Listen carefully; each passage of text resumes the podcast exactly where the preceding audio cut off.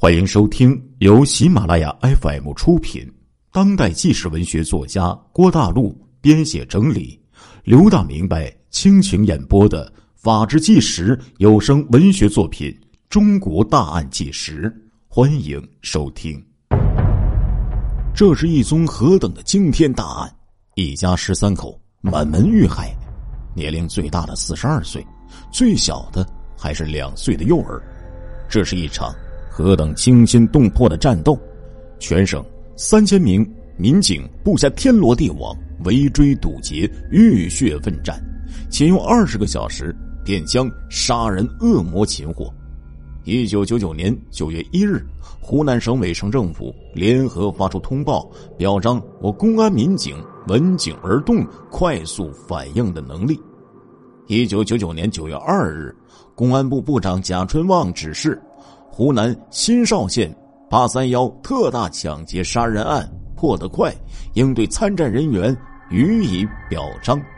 欢迎收听由刘大明白为您播讲的《中国大案纪实》——湖南新邵八三幺惊天灭门案。这伙人为什么死心塌地的追随李青海，当他为父亲报仇的炮灰呢？这一切。都源于李青海的老谋深算。八月十号，新邵县公安局刑警大队根据徐建成提供的线索，派出追捕小组赴上海捉拿李青海。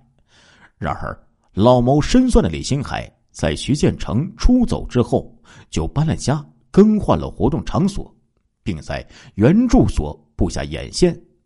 得知新邵刑警。追到上海的消息之后，狡猾的李青海杀了一个回马枪，于八月十二号带领李洪成、李军秘密潜回连源，找到钟高才、梁在熙等人。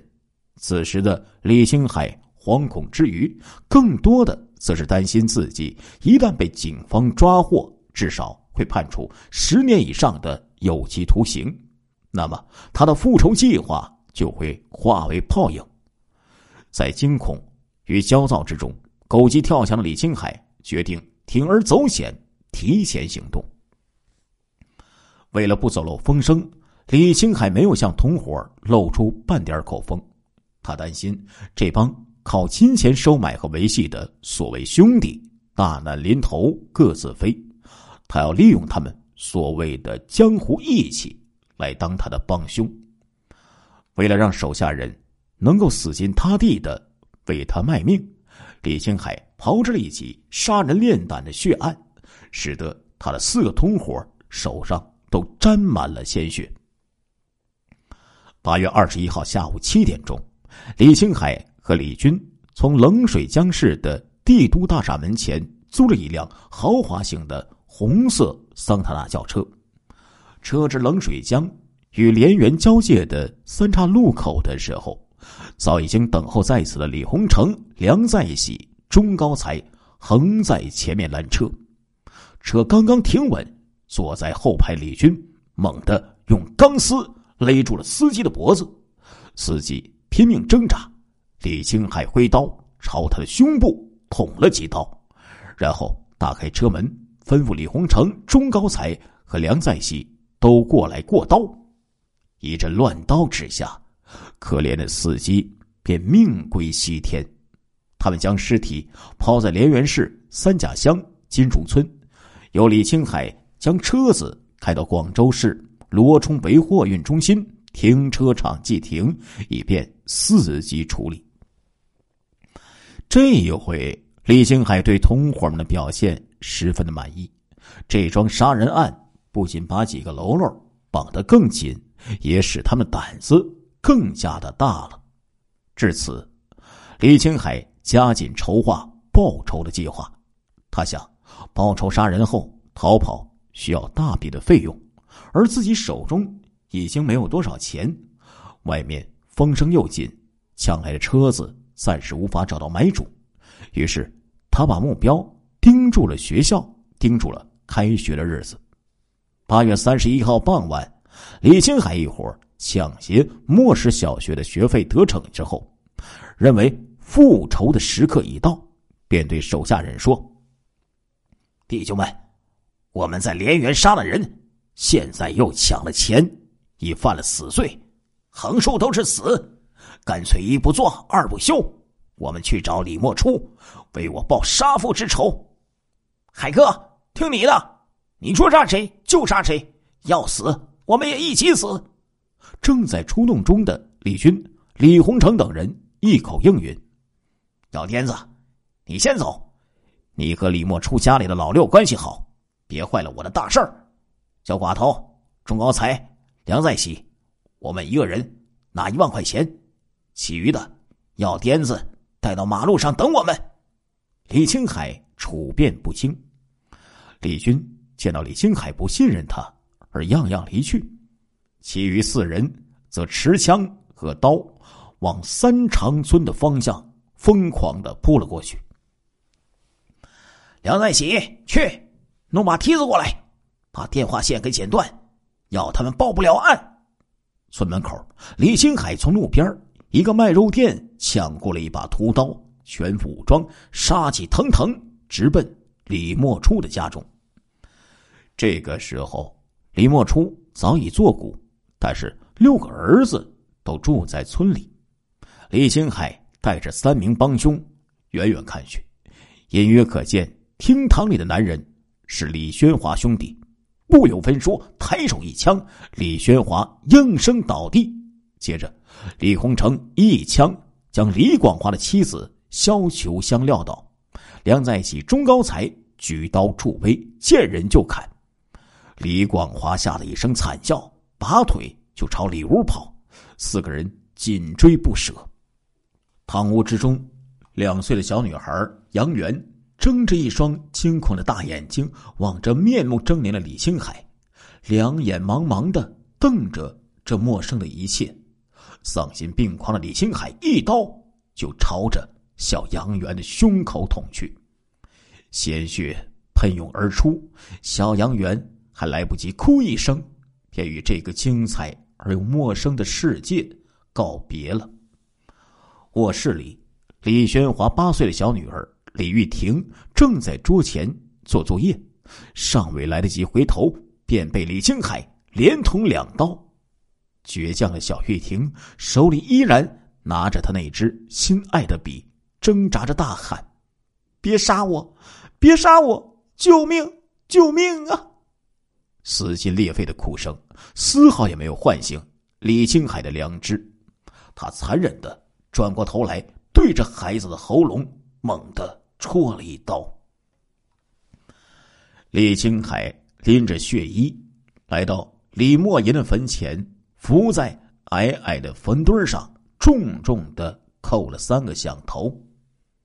爹，大仇已报，现在你要保佑我平平安安的逃出去。九月一号中午一点五十分，娄底火车站，四二八次列车。喘着长长的粗气，停了下来。车轮与铁轨的摩擦声十分刺耳。站台上，娄底市公安局局长张国兴、副局长彭炳奇几乎是不约而同的抬腕看了看手表，再差几分钟，火车站就要发车。为什么钟高才还未见踪影呢？早在八月三十一号的晚上，接到省厅。和邵阳市的协查通报之后，四百多名公安民警分布在一百零二个关卡上，一直没有撤离。两个小时前，局长张国兴又一次接到省公安厅打来电话，称钟高才已经逃至楼底，并且通报了钟高才详细的体貌特征。一个小时前，刑警支队的民警查明，钟高才。给李洪成的电话打自娄底火车站的一个临时的铺面。据店主反映，打电话的人还带了一个女人，女人自称是连岗人。二百多民警从四面八方调集连岗，经查，女人叫做高娟，是连刚的卖淫女。就在此时，娄底市公安局又一次接到省厅刑侦总队打来的电话。据反映，钟高才曾流露过要带一名女子去上海卖淫。此时，离最早的一班开往上海的四二八四列车的开车时间不到半个小时了。集中搜捕娄底车站，张国兴局长下令。发车时间在一分一分的逼近，民警们鹰一般锐利的眼睛正紧张的盯着每一个过往的旅客。也许是长期在车站与各种不同身份的人打交道，养成了他们敏锐的观察力。身着便装的车站派出所的所长陈红平突然一个转身，扭住了一名同他擦肩而过的男青年的手。哎！到哪里？上海，眼里分明有一丝惊慌闪过。就在那么一瞬间，也没有逃得过陈红平的眼睛。出示身份证。闻声而来的张国兴局长接过身份证一看，大喝一声：“钟高才，就是他！”搜查钟高才的口袋，发现有两张去上海的车票和一把一尺来长的。牛耳尖刀。和谁一起去？呃，一个人。明显是在撒谎。钟高才是真的要带高娟去上海，还是与另外一名凶手李青海一起外逃呢？如果是高娟，钟高才又为什么要撒谎？高娟又在哪里呢？为什么不和钟高才一起呢？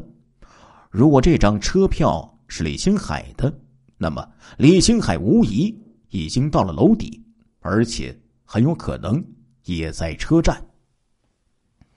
李青海在哪里？你们在哪里接头？时间十分紧迫，张局长安排警力就地审讯。惊魂未定的钟高才一见这个阵势，以为警方早有掌握，只得交代李青海也在车站。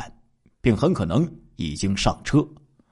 此时汽笛鸣过，四二八四列车已经徐徐的启动。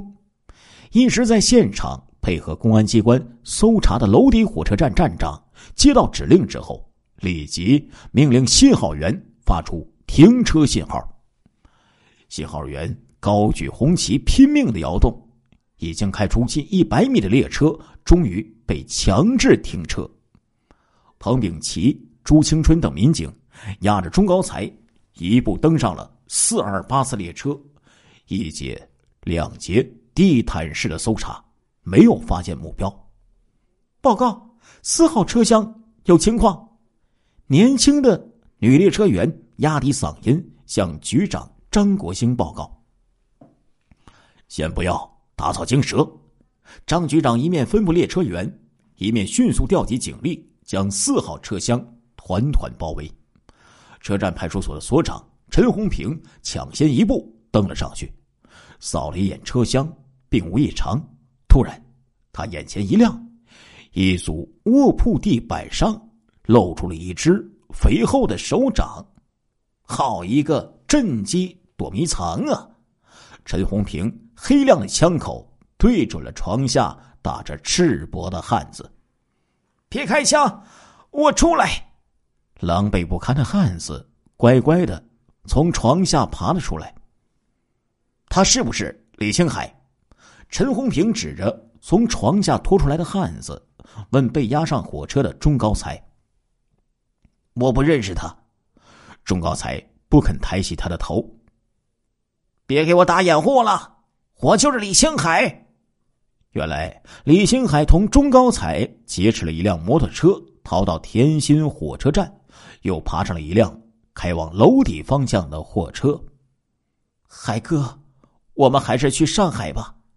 惊恐万状的钟高才喘了一口气，对李星海说：“不，李莫出家的人还没有赶尽杀绝，我哪也不去。